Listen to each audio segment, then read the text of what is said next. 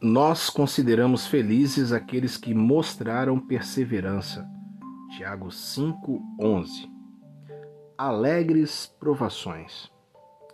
Olá, gente boa. Hoje é dia 8 de outubro. Estamos falando sobre persistência. E o apóstolo Tiago terminou seu discurso sobre as provas dizendo: Felizes é o homem que persevera na provação. Tiago 1:12. As pessoas que suportam com êxito as provações e vencem a tentação são verdadeiramente felizes. Tiago não diz que a felicidade vem de estar livre das provações, ela vem da vitória sobre elas. Há uma grande diferença, uma grande diferença e profunda nisso, gente boa. Não é a alegria superficial do espectador que nunca experienciou conflitos é o entusiasmo daquele que lutou e venceu. A sua experiência é a primeira ou é a segunda? Pense sobre isso, responda para você mesmo ou então converse com a gente. Um ótimo domingo para você. Deus te abençoe, tá bom?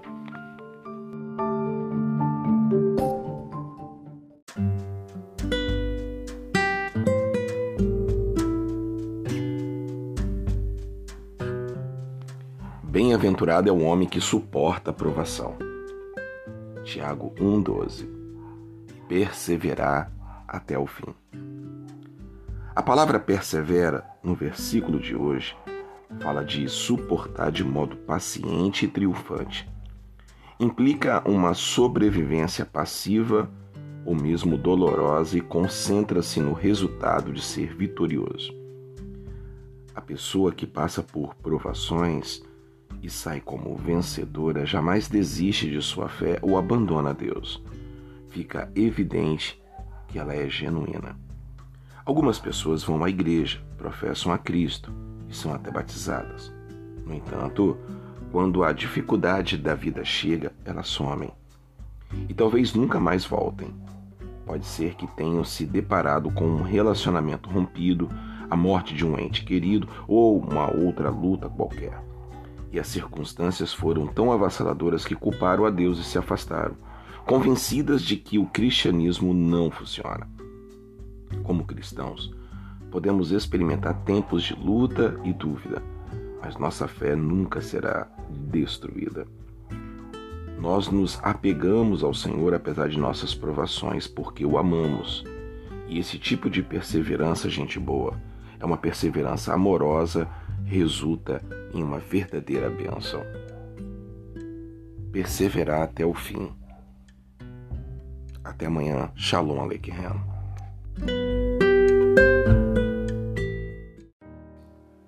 Coloquem toda a esperança na graça que lhe será dada quando Jesus Cristo for revelado.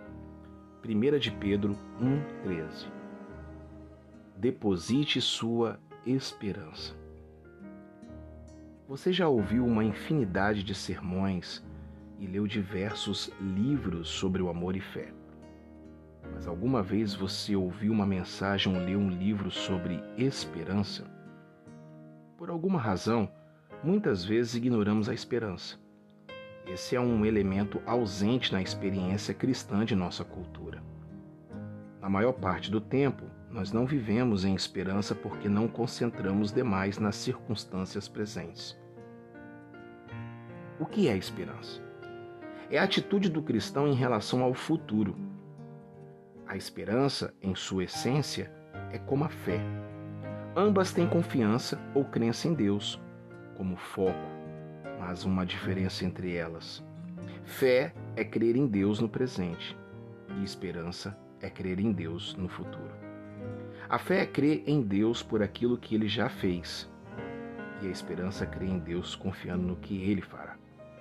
Então, deposite sua esperança nele e viva na expectativa do glorioso cumprimento de sua promessa futura. Lembre-se: fé é crer em Deus no presente, esperança é crer em Deus no futuro. Hoje é dia 10 de outubro. Que Deus te abençoe.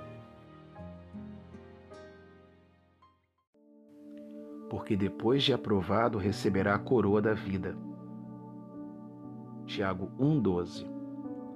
nossa coroa futura. Ô gente boa, a vida eterna é a coroa que Deus prometeu àquele que, àqueles que o amam. É a recompensa final do cristão. Embora atualmente experimentemos alguns benefícios da vida eterna, nós a possuímos por promessa e, um dia, a receberemos em sua plenitude. Ainda estamos aguardando entrar em nossa recompensa futura. Na sua vinda, o Senhor nos concederá a plenitude da vida eterna. A Paulo, o apóstolo, expressou um pensamento semelhante. Agora me está reservada a coroa da justiça, que o Senhor, justo juiz, me dará aquele dia, e, na que, e não somente a mim, mas também a todos que o amam a sua vinda. 2 de Timóteo 4:8.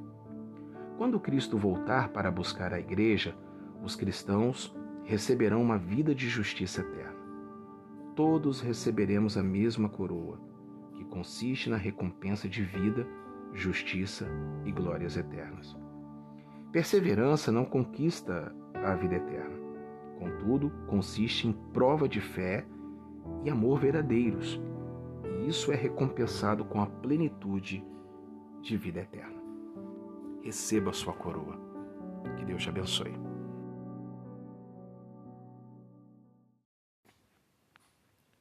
Nenhuma disciplina parece ser motivo de alegria no momento, mas sim tristeza. Mais tarde, porém, produz, produz fruto de justiça e paz para aqueles que por ela foram exercitados. Hebreus 12, 11. Um amigo bem-vindo Considerar a aprovação uma ocorrência alegre é algo que a que um cristão deve se disciplinar para aceitar. Porque alegria não representa a resposta natural aos problemas. Devemos nos comprometer conscientemente a encarar cada prova com uma atitude alegre. Paulo era um prisioneiro em Roma quando disse aos filipenses: Alegrai-vos sempre no Senhor. Outra vez digo, alegrai-vos. Aprendi a viver contente em toda e qualquer situação. Ele havia aprendido a se contentar e se alegrar em meio às provações. Isso não é algo que acontece por acaso. Quando notar uma provação vindo, adote uma atitude de alegria, derivada da expectativa da obra aperfeiçoadora que o, o Senhor fará por meio dessa dificuldade. Nós devemos ter a convicção decisiva que enfrentaremos provações com uma atitude alegre. A alegria de quem considera um privilégio ter sua vida testada é saber que a prova o atrairá para mais perto do Salvador. Assim, a aprovação se tornará um amigo muito bem-vindo. Um amigo bem-vindo. Pense sobre isso, gente boa, e que Deus te abençoe.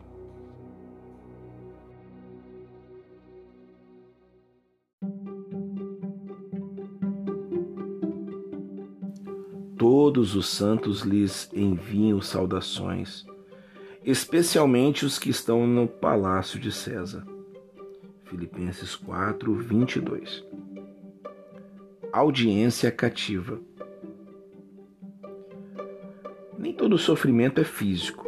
Às vezes passamos por sofrimentos emocional e mental. Paulo era prisioneiro em Roma quando escreveu aos Filipenses. Seu ministério fora grandemente cercado. Não obstante, ele disse aos filipenses que sua prisão havia, na verdade, ajudado no progresso do evangelho. Estando acorrentado a soldados romanos, ele teve a oportunidade de ganhá-los para o Senhor. Filipenses 1, 12 e 13.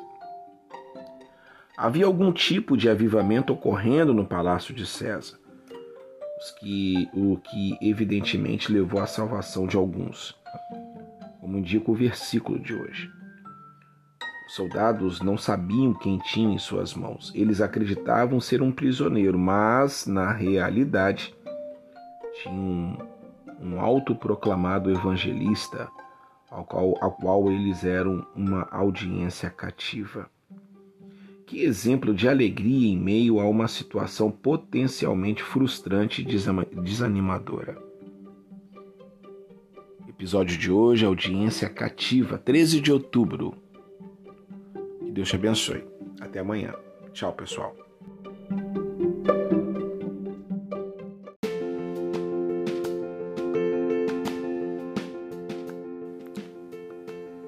Sabendo que a prova da vossa fé opera a paciência. Tiago 1, 3.